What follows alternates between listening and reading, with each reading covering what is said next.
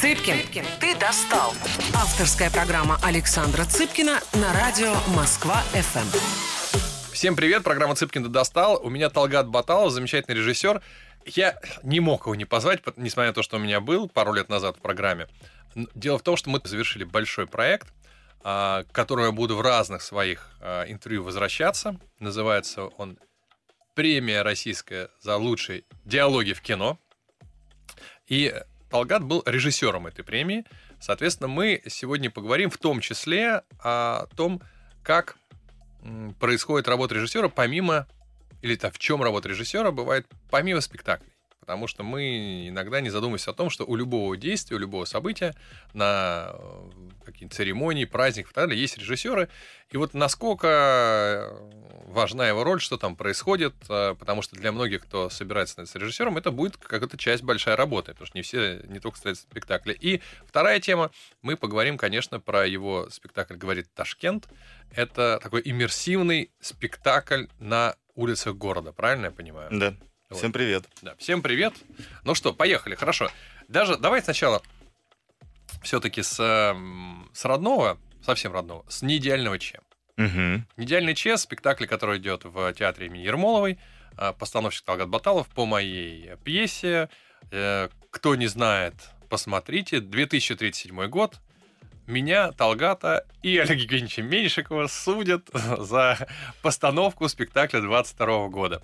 А, спектакль э, сатирический, э, спектакль... Э, актуалочка. Актуалочка, как говорится, да. Высмеиваются различные сегодняшние тренды от поиска национальной идеи по, или идеи по всему миру до всесилия пиара, а, эзотерика, увлечение психологией и так далее, так далее, так далее. Ты недавно на него ходил еще раз. Оскорбление да, всех, различных групп граждан. Всех чувств, да, да там 28 оскорбленных э, групп граждан, если я правильно помню. Давай, ты сходил недавно на, на неидеальный чей еще раз. По-другому смотрится спектакль за, через два года после премьеры практически. Да, какие-то вещи э, намного острее зазвучали. А, контекст поменялся в плане каких-то наших э, сцен нашей какой-то наших каких-то придумок.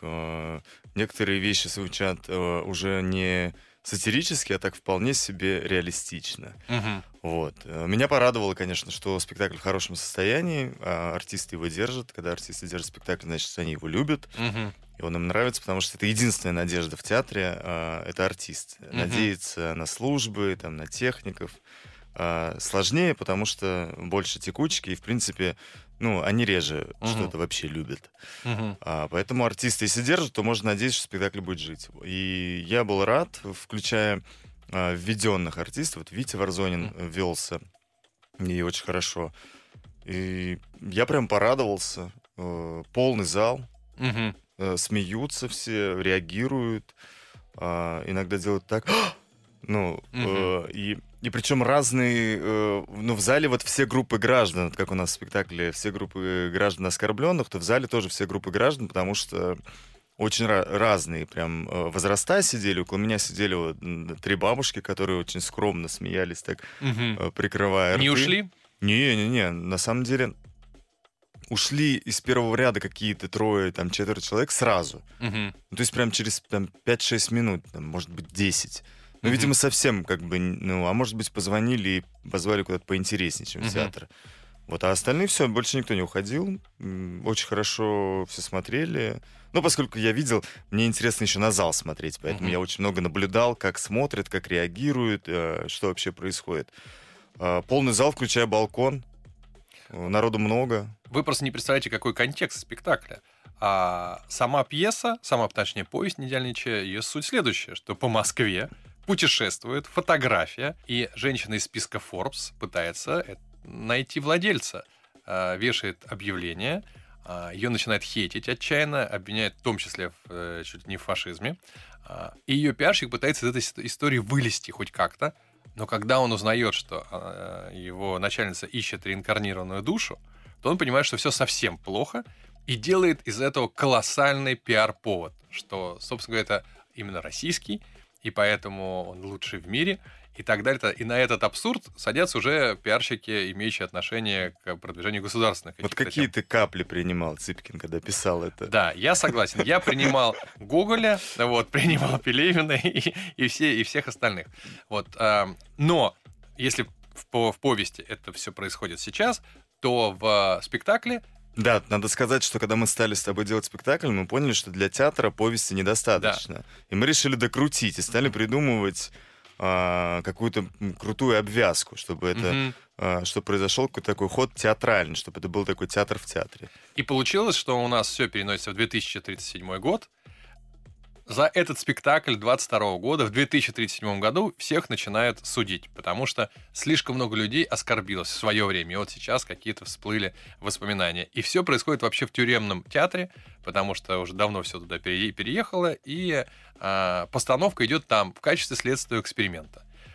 Финал добрый, потому что финал э, о человеке, о маленьком человеке, который в итоге спасает всю эту историю. А вот скажи мне, пожалуйста, во-первых, насколько ты веришь, что в 2037 году за такой спектакль а, можно будет получить какую-то отмену, я бы так сказал, да? мягко назовем отмену. Причем, а, повторюсь, а, в любой стране мира. Ты веришь в это? Саш, может быть, все что угодно. Все что угодно. Угу. Я вчера видел мем какой-то, что Э, оторвался и плывет, значит, айсберг размером с два Санкт-Петербурга. И такая подпись. Это нам на 2025. Поэтому, знаешь, э, я даже не берусь... Надеюсь, что нет. Надеюсь, что наоборот. Что, э, как сказать, Земля сделает каких-то пару верных кругов, знаешь, и все, по крайней мере, люди смогут свободно заниматься искусством, и мы не, буд- не будет нам ничего прилетать, а люди будут приходить, смеяться, радоваться, угу. а, и как можно больше ходить в театр, и, и не хотелось бы. Хотелось бы вот думать о хорошем. Ты сегодня как э, режиссер думаешь о том, оскорбит ли кого-то какая-то шутка в твоем спектакле, либо какой-то тезис. Ты вот это рассматриваешь. Именно сейчас не политический контекст берем, вообще не политический. Мы берем такой, знаешь, ведь э, культура отмены сейчас, она действует э, повсеместно, везде. Она есть, она есть у нас, она есть в Америке, она есть везде. Культура отмены — это когда кто-то берет на себя право сказать, что он обиделся, а, запускает в сети определенные процессы, и того, кто его обидел, а, начинают в том или ином смысле дискриминировать. Причем это не связано никак с правом. Это никак, ну, понятно, да, да. Это никак не связано с правом. Мы сейчас, повторюсь, не про нарушение законодательства. Ну да, да, да. Мы говорим, что кто-то пошутил, а вот, вот мы недавно передача была у нас э, про фильм «Слово пацана», как раз с лауреатом нашей, нашей с тобой премии mm-hmm. «Дело в кино». Вот бесконечно в сети идет они всех призывают к насилию, романтизируют это, и начинается вот такой хейт, который, да, да, я читал, да. который при неком радикальном исходе может закончиться тем, что их и правда запретят. Ну, в свое время, помнишь, с бригады был. Да. В школе вот учился. Ты э, учитываешь это в своих каких-то э, режиссерских действиях? Нет, понимаешь, Нет. если это все учитывать, то ты э, начнешь ставить, учитывая это, это, это, этого не обидеть. Это, ну, я не знаю, что это туфта какая-то будет. Mm-hmm. Мне кажется, ты делаешь то, что о чем ты хочешь сказать, прежде всего, что тебе не, не стыдно показать маме. Я когда делаю спектакль, думаю об этом. Думаешь об этом? Ну, думаю, да. Ну, у меня мама достаточно прогрессивных взглядов, mm-hmm. вот, поэтому нет, на самом деле, э, знаешь, если особенно... Ты же понимаешь, да, кто чаще всего оскорбляется? Кто еще очень хочет какой-то небольшой популярности. Mm-hmm. Это же очень часто эта группа граждан. У нас же есть хороший, помнишь, в спектакле текст про если один, если одному смешно, то значит другой обязательно оскорбился. Да, да, потому что да, смех возвышает одного и унижает обязательно другого. И это же говорит судья у нас, помнишь, угу. ну как как как стёб и как бред, да, мы угу. к этому относились. Поэтому нет, конечно, я не думаю об этом. И в любом случае очень часто а, когда ты делаешь спектакль и вообще думаешь о какой-то важной теме, ты сознательно провоцируешь, потому что тебе хочется вскрывать какие-то болевые точки, поэтому mm-hmm. прово- провокации могут быть наоборот. И наоборот интересно наблюдать, э, ну, что происходит с людьми, на что они остро сейчас реагируют и почему.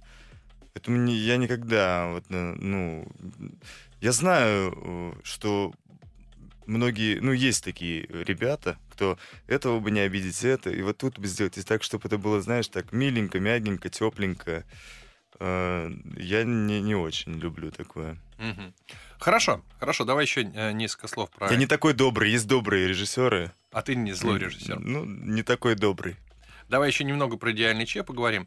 А, вот, например, для меня это спектакль прежде всего, не прежде всего, но во многом а, и про эзотерические темы. Там есть такая э, цитата э, одного из героев, который говорит, а вы вообще понимаете, в какие э, миры вы открываете двери? Вообще понимаете, кто оттуда к вам может прийти? А когда он говорит с женщиной, э, пытающейся там на- начать заниматься эзоте- эзотерикой. Вот, скажи, пожалуйста, эта тема там идет сквозь весь спектакль, для кого-то она интересна, а кто-то на нее не обращает внимания. Для тебя лично, насколько это была тема важная внутри спектакля?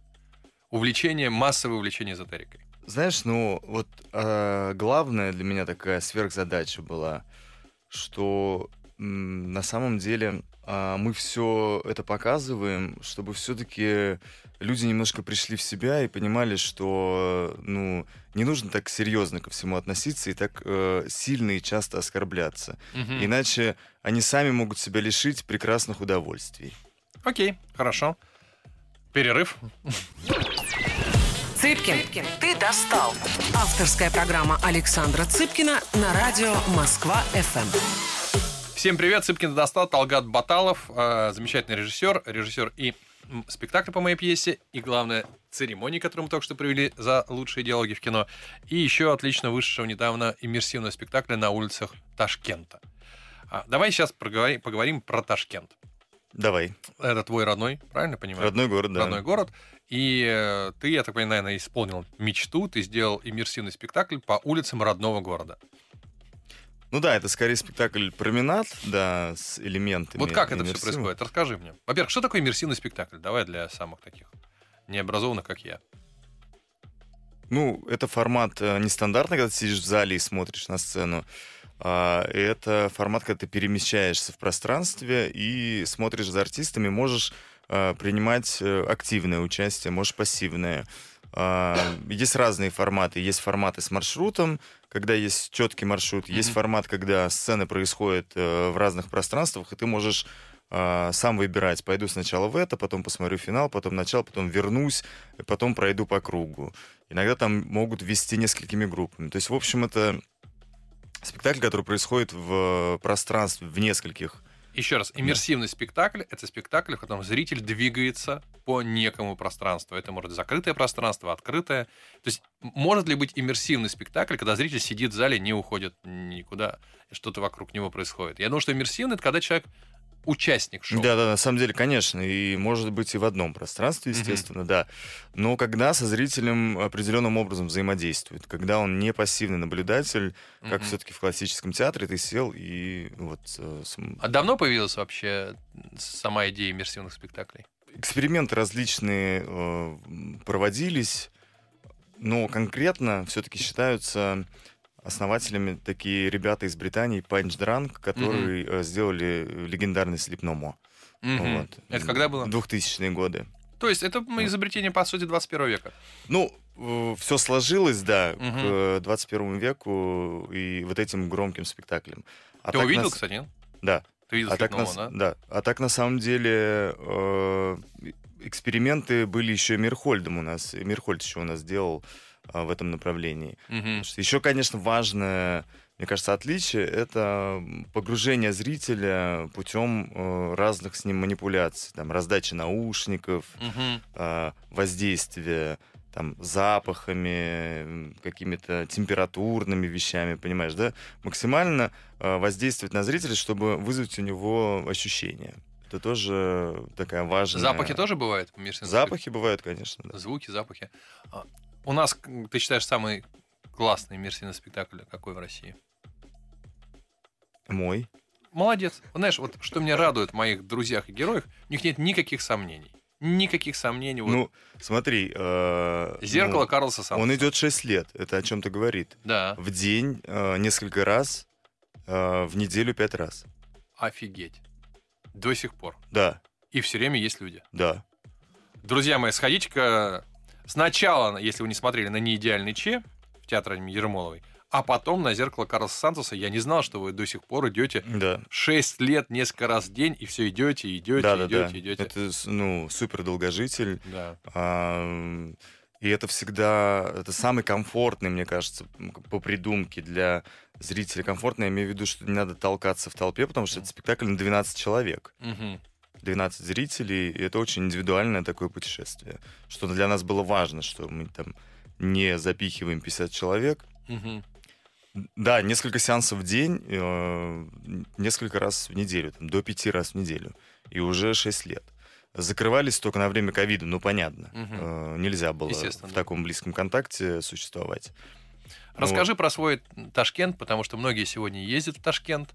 А, Это очень интересное направление туристическое, с учетом особенно сложившейся ситуации. Ну да. Что это за спектакль, кто его может посмотреть и как ты его сделал? Ну и плюс там активно развивается туризм. Мгм. Я и говорю. Да, да. И, в общем, люди каких-то вещей боялись, потому что там думали, ну, Узбекистан это как Афганистан, там и так далее. Сейчас больше информации.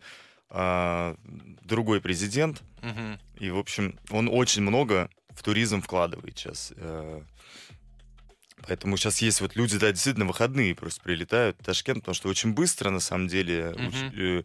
Сейчас многие перелеты теперь кругами, а тут а, как было 4 часа и не очень-то дорого. А сейчас что в Сочи, Сочи? да, что в да, да. На Ташкент, самом деле Сочи сейчас да, дольше, чем Ташкент. Мгм. Вот, поэтому действительно на- у меня очень много друзей и знакомых на выходные просто прилетают, потому что за выходные можно успеть посмотреть Ташкент, Самарканд, Бухару, Мгм. если постараться, даже до Хивы еще до- доехать. Мгм. Мгм. И всегда, в общем, хотелось что-то сделать такое про родной город, э, как-то ему признаться в любви, рассказать вообще о своих ощущениях. И вот э, представилась такая возможность, и мы сделали аудиопроменад. Мгм. Люди собираются в такой важной для города точке, потому что когда-то город э, разделялся на русскую и узбекскую часть Мгм. при в царские времена еще. И, в общем, река разделяла часть, где жили узбеки, и часть, где жили э, русские. Мгм. И вот они собираются в этой точке у реки, им раздают наушники, и начинается у них такое двухчасовое путешествие, а, где главным героем является город. Мгм. С ними говорит Ташкент. Поэтому спектакль называется «Говорит Ташкент». И город говорит о своих болевых точках, о своих воспоминаниях. Он сам вспоминает, как он менялся. И это всегда прямой диалог с городом. Но тебе говорят, куда идти в наушниках. Да, И все слова, они как-то сопряжены с конкретными местами. Правильно? конечно, да. Мгм. Маршрут так простроен, чтобы у тебя всегда было ощущение, что все происходит само собой. Мгм. Ну, то есть там город тебе говорит, а здесь поверните направо. Мгм. На самом деле это очень тонкий, сложный, долгий расчет. А, Плюс э, с вами в группе идет незаметный гид, а, который переключает треки, но так, э, чтобы это тоже было максимально незаметно, он как будто один из зрителей. Мгм. У него просто в руках э, небольшое устройство, где он в нужные моменты делает переключение, когда, в общем-то, видит, что вся группа готова там повернуть, или вся группа Мгм. готова перейти на другую улицу и так далее. У зрителя же совершенно должно быть ощущение, что его везет спутник какой-то, ну, что он, Мгм. ну, что действительно его везет Ташкент. Туда повернул, сюда повернул. Он не должен видеть склеек. Это Мгм. э, самое сложное в таком формате, потому что очень много раз ходишь по маршруту и э, все треки прокатываешь, прокатываешь, уменьшаешь, увеличиваешь, учитывая самого быстрого зрителя, учитывая самого Мгм. медленного зрителя, и просчитываешь, какая должна быть группа, чтобы не было, не было хвостов. Мгм. Вот очень много вот такой э, технической работы, когда ты ходишь по маршруту, ходишь. Ну, то есть у меня каждый день там э, в течение месяца э, 25 тысяч шагов, это был стандарт просто. Кто писал текст? А текст писала э, Камила Абдулаева и Ксения Аникеева с моим участием. Мгм. Вот, мы все втроем это написали, э, изучали материал, изучали очень много книг, э, столкнулись с тем, что нету э, хорошего путеводителя, что обидно, такого Мгм. а путеводителя афиша. И на самом деле даже подумываем о том, чтобы э, ну, найти инвестиции и заняться таким путеводителем, учитывая количество туристов, именно путеводителя по Ташкенту, потому что есть по Самарканду очень много, по Бухаре, а Ташкент, в как, ну или общий путеводитель по Узбекистану, и Ташкент, там несколько э, страничек. Мгм. А крутого путеводителя прям по городу нету. И это было проблемой, потому что приходилось просто по крупицам выискивать информацию историческую. Ну, и плюс, конечно, так ее перерабатывать, чтобы это всегда был какой-то увлекательный entertainment, рассказ, понимаешь, да, чтобы это... а, Мы максимально хотели, чтобы не была экскурсия. А вот посмотрите налево, здесь там жил Иван Иванович. Посмотрите направо. А можешь Ну, то есть- пример привести? Ну, когда мы проходим дом, а, например, Герасимова, где жил Герасимов, тот самый, Ты давай-ка А. это вот это тот самый Герасимов, какой тот самый? ну, антрополог, который раскопал э, могилу Тамерлана. Тамерлана, да, и Вот ты началась... так рассказывай, да, да. и началась а, Вторая мировая война. Стоп, подожди. не все знают, э, не Вторая Да. мировая, а Отечественная, Да. не все знают, что а, было некое заклятие или проклятие могилы Тамерлана. Считалось, что тот, кто ее откроет, он начнет войну. Да. И если я правильно помню, то как раз экспедиция Герасимова, какого числа там они? 21 или... Ну, прям перед. Прям Вот за день, да. за, за день до начала Отечественной войны, не Да. Второй мировой, а Отечественной, Да, то есть да, там в июне, да. Мгм. а, они открыли могилу Да, да, Тамерлана, да. и все, и все случилось. Вот расскажи теперь, как это отражено у вас в спектакле. У нас это экшн-сцена в духе Индиана Джонс, Так, э, где играет такая вот прям, э, ну, знаешь, как сказать, такая трейлерная музыка, и все эти персонажи появляются, в том числе в Чайхане появляются старики, которые предупреждают о том... это в наушниках все, Да, да, да, Ага. ну, предупреждают о том, э, там, один выходит покурить, значит, из этой гробницы, и старики его предупреждают, что ни в коем случае нельзя этого делать, потому что война начнется. Мгм. Там они над ними смеются, как такие специалисты, антропологи, ну, что это для них а, важная работа. И это такая вот, люди идут в очень быстром темпе, значит, идут по этой улице, а это, собственно, дом специалистов, где Герасимов жил а, Мгм. в эвакуацию. Потому что в Ташкенте в эвакуацию э, жили очень много известных людей, да, и Ахматова, и Марк Бернес, и куча артистов, и был Мгм. эвакуирован Мосфильм, и Все в Ташкент. а, да, это, это в Ташкенте. В Ташкенте написана «Темная ночь», главная песня войны. Она написана в Ташкенте. Эта история тоже есть в спектакле. Ничего себе, я не знал о том. Да, эту песню написали в Ташкенте срочно в течение одной ночи, потому что для фильма нужна была песня, и они все собрались, Никита Богославский, Бернес, и за ночь сделали эту песню. То есть включая запись. Обалдеть. Да. Друзья Это мои, произошло в Ташкенте. Да. Мы вернемся через минуту обратно в Ташкент. Цыпкин, ты достал. Авторская программа Александра Цыпкина на радио Москва-ФМ. Всем привет, Цыпкин ты достал. Замечательный режиссер Талгат Баталов. А, Вам он может быть знаком, кто знаком с моим творчеством, по спектаклю «Не идеальный Че» в театре имени Ермоловой. Об этой сатире мы поговорили уже. А сейчас о большом проекте Талгата. э, Иммерсивный спектакль по улицам Ташкента «Говорит Ташкент». А, Тем, кто ин- интересуется этим регионом, городом. Будет особенно интересно послушать. Надеюсь, что вы, когда приедете в Ташкент, а сегодня это популярное направление, вы обязательно наденете наушники и с ними пойдете по городу. Вот мы как раз обсуждаем, как все это происходит. А, Возвращаемся к Марку Бернесу. В первой части, во второй части программы поговорили о том, что эта песня была написана в Ташкенте за ночь. Да, И вы это в спектакле тоже каким-то да, образом... спектакле тоже есть эта история. Там есть э, актеры, играющие Бернеса. и Да, всё. там есть вся. Нет, там история рассказывается от лица э, человека, который на фильме «Два бойца» толкал рельс-тележку и был Мгм. дольщиком. А, и он рассказывает эту историю как человек, который знает эту историю. Мгм. Там, от одного персонажа. Потому что он тоже в эту ночь с ними бегал и помогал им. Там Мгм. носил инструмент и еще что-то. Ну, то есть такой был а, э, парень на подхвате молодой. Мгм. И эта история от его лица рассказывается. Мы много таких придумывали неожиданных персонажей, чтобы всегда шел какой-то такой очень увлекательный сторителлинг, чтобы это не превращалось, знаешь, в экскурсионную какую-то вот э, болото, в котором ты тонешь и хочешь, Мгм. чтобы это поскорее закончилось. Ну и очень важно отметить э, композитора Виталия Аминова, а, который написал музыку, потому что это все оригинальная музыка, очень много музыкальной работы, там около 47 треков. А, Оригинальных да, треков. да, Мгм. оригинальной музыки, а, которые а, мы писали здесь, потом сводили в Ташкенте, потому что Мгм. прогоняли. Там очень много зависит от прогонов, сокращения, изменения. Ну, то есть там очень много работы с аудио, когда Мгм. нужно сжимать, укорачивать или увеличивать там, потому что э, маршрут все время э, диктует какие-то свои правила. Поэтому Виталик сделал очень большую работу.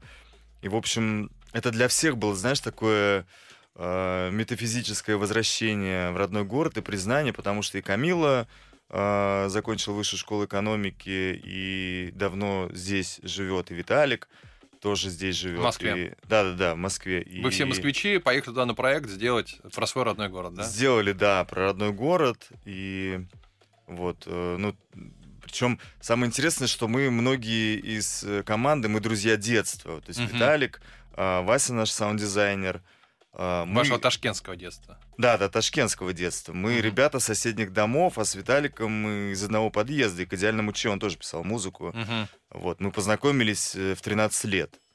И с тех пор мы вместе работаем, и Виталик написал музыку почти ко всем моим спектаклям. И вот И он вообще написал про свой родной город. Да, он написал про Ташкент, вот огромную музыкальную работу. Я считаю, почему прям важно про это говорить, потому что очень редко э, люди понимают, что им кажется, что это, ну, музыка какая-то, которую там люди взяли, а сверху голос записали. И, и не часто, конечно, зритель понимает, что это а, композиторская гигантская была работа. Рас- Вот, и- Расскажи мне что-нибудь еще интересное про Ташкент из твоего спектакля. Какая-нибудь еще история? То, что вот про Герасимова, э, который от- отрыл, открыл, отрыл могилу, могилу Тамерлана. А Вы брали какие-то исторические сюжеты другого периода? Не 20 век, а чуть дальше копали? Да, конечно, у нас там очень много периодов. У нас и советское время, и мы приходим к современному времени. А, Есть сюжет с постройкой театра, театра Большого театра, потому что, ты, если ты знаешь, больших театров в Советском Союзе было только несколько. В Москве, в Минске и в Ташкенте. Три больших театра да, было, да? именно Мгм. которые назывались большими театрами, да. Мгм. Вот. И наш театр Наваи его строили японские военнопленные, Японские военнопленные. японские военнопленные, которых привезли в Ташкент, и они Мгм. строили этот театр. Гениальное, красивое здание. Архитектором был тот самый Щусев, который построил мавзолей Ленина. Ташкенту настолько повезло. Да, да. Мгм. Щусев э, был большой конкурс, и э, проект Щусева выиграл. И построили обалденно красивое здание Большого театра имени Наваи. Мгм. И там есть вот история, как строили военнопленные, как люди вспоминают, как они ходили по городу. Мгм. И... Есть там на самом деле очень много историй. И они все интересные, классные.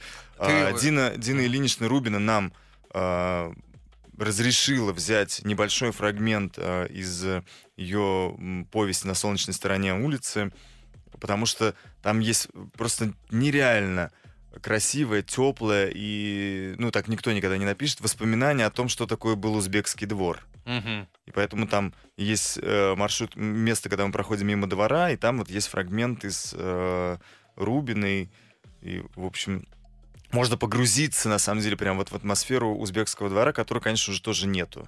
Мгм. Все равно новостройки заменяют э, эти глиняные дома, эту одноэтажность и землетрясение в Ташкенте, которое Каком было в 60-е годы. Да. Оно серьезно? серьезно Да, да, глиняный Ташкент, э, его не осталось просто. Ничего себе. А тогда он был глиняный. Собственно, после этого началась новая история Ташкента, потому что э, новый э, план градостроительства приняли. Мгм. Был президентом Рашидов, легендарный, еще легендарный тем, что было хлопковое дело известное. Мгм. Его, ну, помнят все, кто помнит там историю советскую.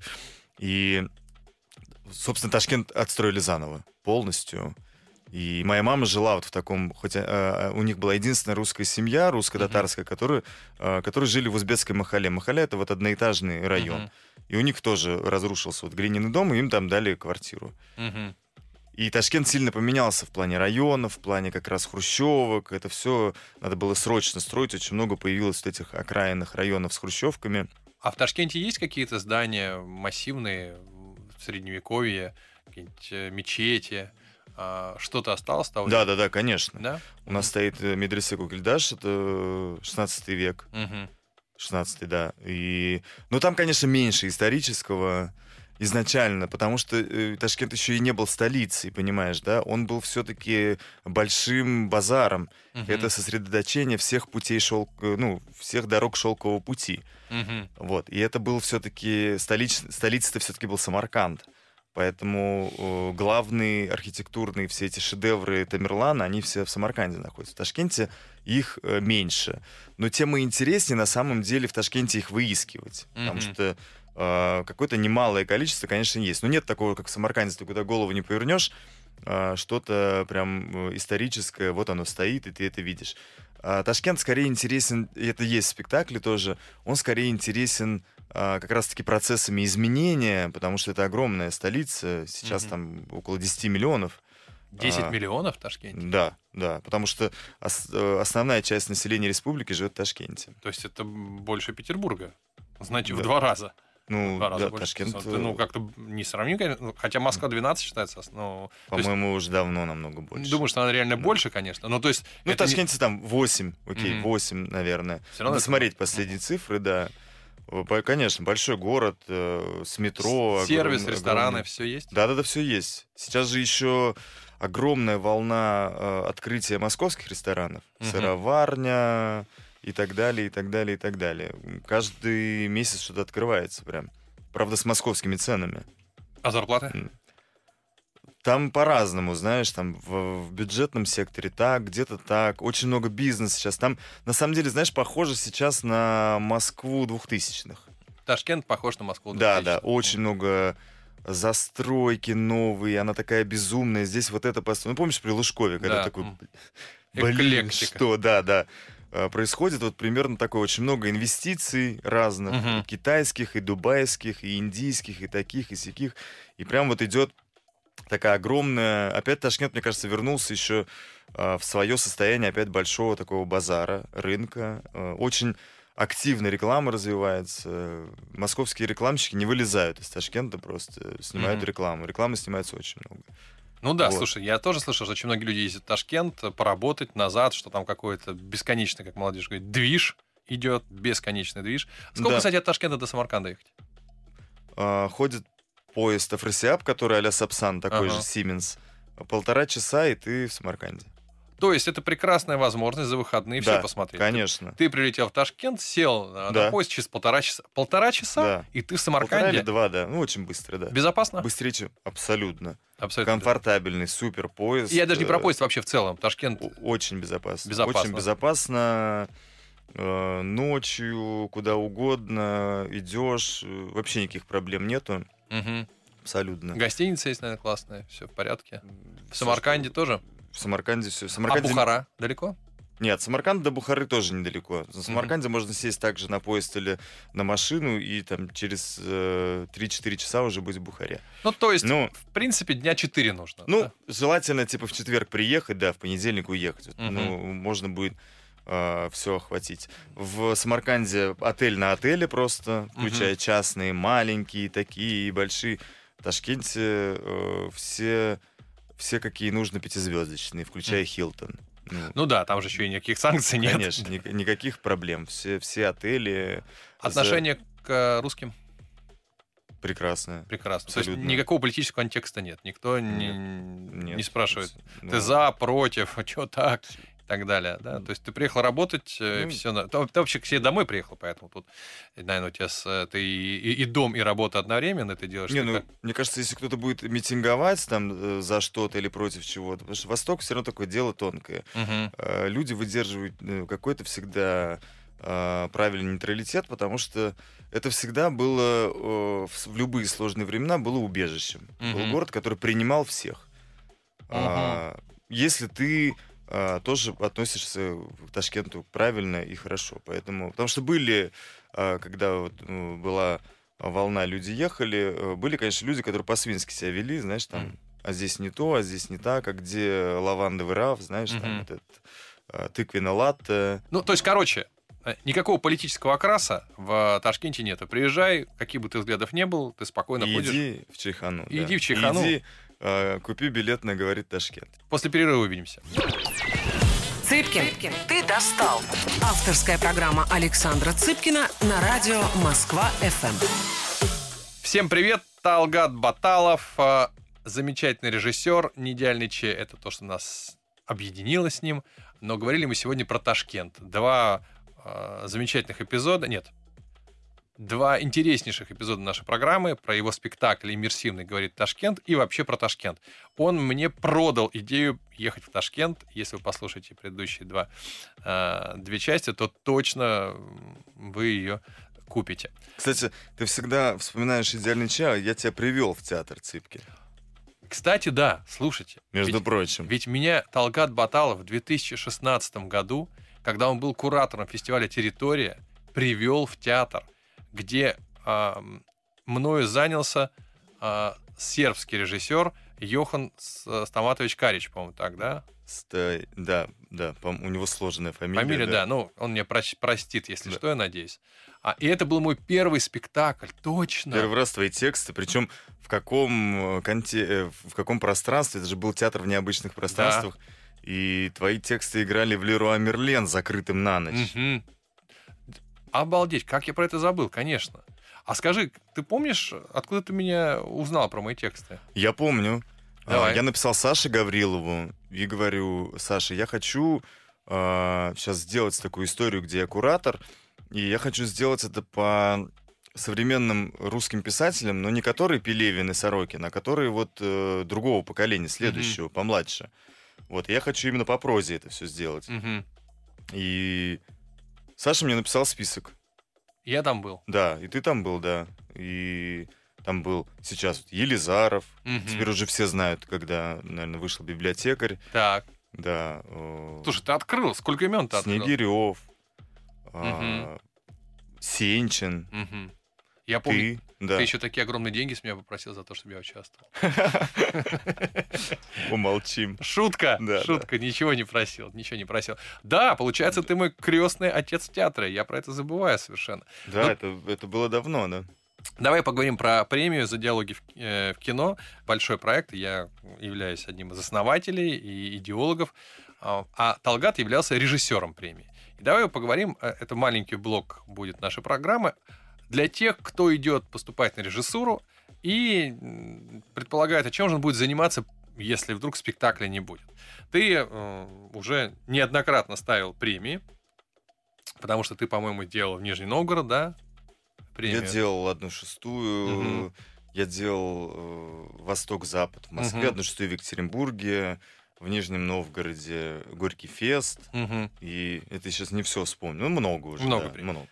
А чем отличается, ну, что, что главное в работе режиссера премии? Вот давай, как ты на это смотришь? Как на спектакль или что-то другое? Расскажи. Нет, ну это, конечно, не спектакль. И, кстати, это даже не в том дело, вот ты говоришь, если спектакля не будет. Дело даже не в этом. Дело в том, что, ну, в любом случае э, режиссеру еще чем-то придется зарабатывать, потому Мгм. что э, театр процесс долгий, и не сказать, что сильно высокооплачиваемый. Мгм. Вот. Даже если у тебя есть имя и, и считается, что ты много получаешь, если это поделить на количество времени, сколько делать Немного, да. конечно, это немного. Вот. Дорогие Поэтому- друзья, вот важный момент. Смотрите, выбирая между тем, кем стать режиссером или драматургом, сразу могу сказать, становитесь драматургом. Разница колоссальная. Драматург получает Роялти, роялти. а режиссер не получает Не получает роялти, да. Он вообще ничего не получает. Да. Нет, он получает один раз гонорар. Да. Если гонорар разделить на 3-4 месяца постановки, то сумма не то чтобы большая. А я один раз написал, сдал и пожизненно получаю э, роялти. Вы понимаете, ну, другая жизнь. Друзья мои, выбирайте драматургию. Ну, Да-да. Если у вас будет такой же дар самопиара, как у Цыпкина. Ах ты, ты больше никогда не попадешь в эту студию, никогда. То есть у меня дар самопиара. Единственный, да? Ну, вряд ли третий раз ты еще позовешь меня. Да, дорогой мой, на третий раз ты тем более. Хорошо, да. У меня есть дар. И пишите хорошо, да. Ага, ну вот я, Пишите смешно. я выжил из него. Кстати, слушай, задай мне вопрос. Что это вот за желтая штучка у меня? Вот я хотел спросить, что это за желтый Микрофон. микрофон? Дорогие друзья, я не могу не похвастаться, что я получил премию, главную российскую ради- радийную премию, как лучший интервьюер. на радио. Выглядит, кстати, круто. Ну, Красиво, да? Да, очень красиво. Красиво, не, действительно здорово. И, и можно еще отбиваться где-нибудь. если- Да, можно и по голове настучать, если, если что. другие драматурги нападут.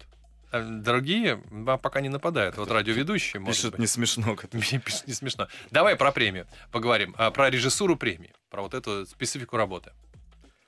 Ну, на самом деле очень важно э, контролировать все процессы, потому что все идет параллельно. Мгм. От- жюри отсматривает, списки составляются, и нужно в это время заниматься механикой. Да, В премии очень важно, чтобы э, вовремя человек вышел, Мгм. вовремя получил, вовремя э, включился контент, и чтобы это друг на друга э, не налезло. Э, зачастую кажется, что это очень просто звучит, но на самом деле люди тупят. Мгм. очень сильно. Они любят выйти на сцену, сначала сказать, хотя им говорят сначала ролик, там, допустим.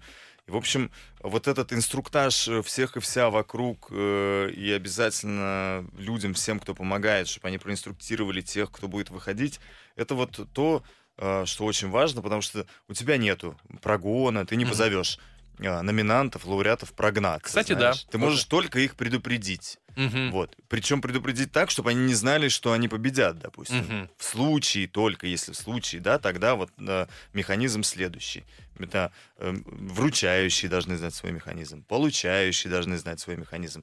И это много раз нужно до всех донести, чтобы не произошло где-нибудь какой-нибудь ошибки, которая создает э, какую-нибудь грязную, некрасивую, неприятную накладку. Вот.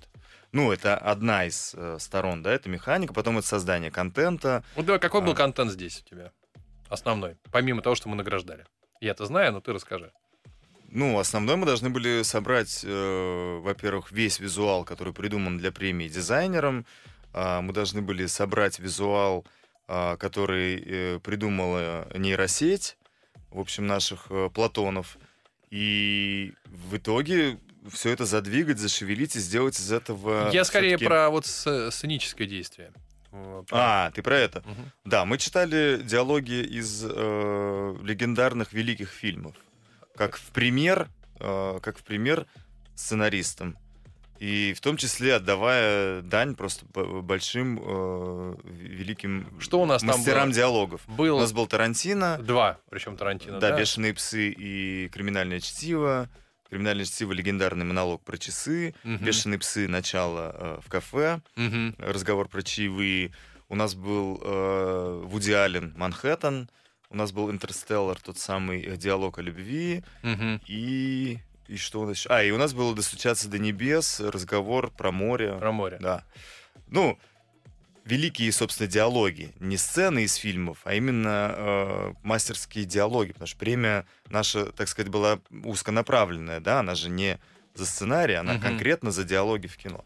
А, э, читали э, эти диалоги а- а, артисты и, и театра имени Ермоловой, и также приглашенный был Максим Матвеев, была Лиза Ищенко и был, была Полина Маликова. Да. И для меня огромная И честь, что был а, Петр Петр Михайлович, Михайлович да. Симак, а, глыба вообще российс- э, россий- российского, естественно, но прежде всего Ленинградского и Петербургского театра, МДТ, а, Александринка, а, лауреат Госпремии Советского Союза, если не ошибаюсь даже, и э, народный артист э, России. Он а, читал вот этот легендарный, опять же, диалог, монолог, Монолог монолог, да, Про мон- часы, да. монолог про часы, которые э, Кристофер Уокен, если Да, не ошибаюсь, Уокен, в э, криминальном чтиве, Маленькому Брюсу Уиллису. маленькому рисуюсь, когда часы, которые проносил в жопе, Да. извините за это слово, но оно... Несколько человек проносили. Неск- несколько человек. Сначала отец Да, э, потом- Буча, потом э, уже он, да, Мгм. чтобы передать ему э, этот И подарок он, от мне кажется, блистательно его сделал. Ну А, Да, он его сделал с этой старой школой петербургской,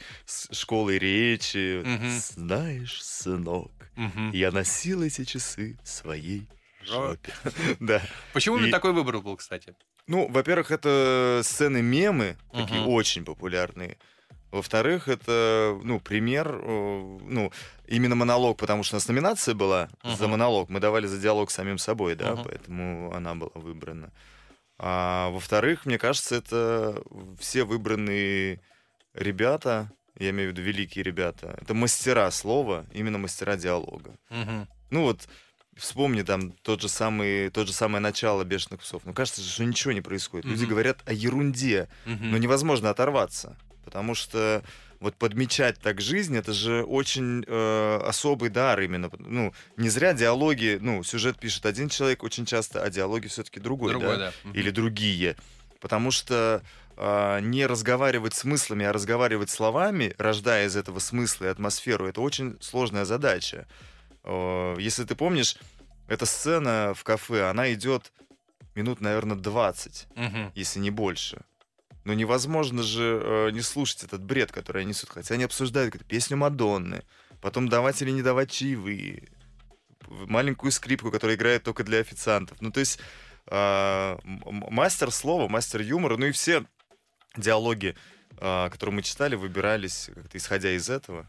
Ну, и они подводили какой-то номинации обязательно. Там из семи психопатов Андрей читал этот сумасшедший э, э, монолог, когда чувак рассказывает про свой абсолютно придурочный э, сценарий отбитый, и мы подводили к сценарному дебюту. Мгм. Вот. И кажд- каждая, каждый блок этих чтений нас вел к какой-то номинации. Сколько по времени ты готовил э, церемонию? Сколько, сколько работал режиссер над церемонией? Ну, два месяца. Два месяца. Да. Но вот э, Ну, не считая там первые созвоны, там активно, активно два месяца. Да. Месяц уже прям, ну, очень активно. Потому что, а, ну, я не пользуюсь там подбором, там, аудиостоками. Это оригинальная музыка. мгм, А, то есть оригинальная музыка звучит в роликах. Под оригинальную музыку люди выходят. мгм. И у меня была режиссерская задача. Я очень хотел, чтобы сценаристы, люди, которых никто а, обычно не видит, они сидят за столом, за компьютером, да, это люди закадровые, чтобы они в этот день почувствовали себя рок-звездами. Мне была важна эта атмосфера, и мне кажется, получилось, потому что многие со сцены произнесли несколько раз это слово. Мгм. Вот, потому что они выходили под такую музыку гитарную. все было на сцене сделано так, чтобы они действительно чувствовали себя не... Ну, то есть не было, знаешь, там унылого, мрачного, темного света, и они выходили под э, грустную симфонию. Мгм. Как бы. Что у них было такое ощущение праздника и внимания, потому что, мне кажется, это очень круто, что вы придумали, что есть внимание к сценаристам, что они выходят на сцену, э, говорят слова, могут высказаться, могут высказать свое мнение в отношении происходящего. Потому что ты же понимаешь, да, что их со всех сторон э, жарят. Их не, да, и да. самое главное, действительно мало про них знает. Но мы Ну, еще про премию да. неоднократно поговорим. Мы пригласим Мгм. э, тех, кто и занимался вплотную, помимо режиссуры. Вот, потому что у нас действительно и жюри интересно, и совет премии. Но мы сегодня говорим про режиссуру. А, друзья мои, Ну, идете в режиссеры, а- Да. об- обязательно, обязательно предполагайте, что вы будете режиссировать мероприятие, и это совершенно другая история. Вот для меня сегодня откровение, конечно, о чем это на поверхности, но я об этом не думал, что у тебя не будет прогонов, что ну, таких полноценных прогонов со всеми участниками, что с- э, любая церемония это спектакль, который идет один раз и идет без репетиции. естественно, еще во время церемонии, чтобы все были на связи, чтобы во время церемонии ты тоже мог рулить какими-то вещами и мог даже что-то переиграть очень быстро. Поэтому очень важно, кто тебе помогает за кулисами, вокруг, да около, и вот это все. Вот это, это такой дикий движ. Мгм. Ну, Спасибо большое. С нами был Талгат Баталов. Главная идея нашего интервью – поезжайте в Ташкент и посмотрите его спектакль «Говорит Ташкент». Точнее, послушайте и походите его ногами по улицам. Спасибо. Всем спасибо большое, да, до свидания. Цыпкин, ты достал.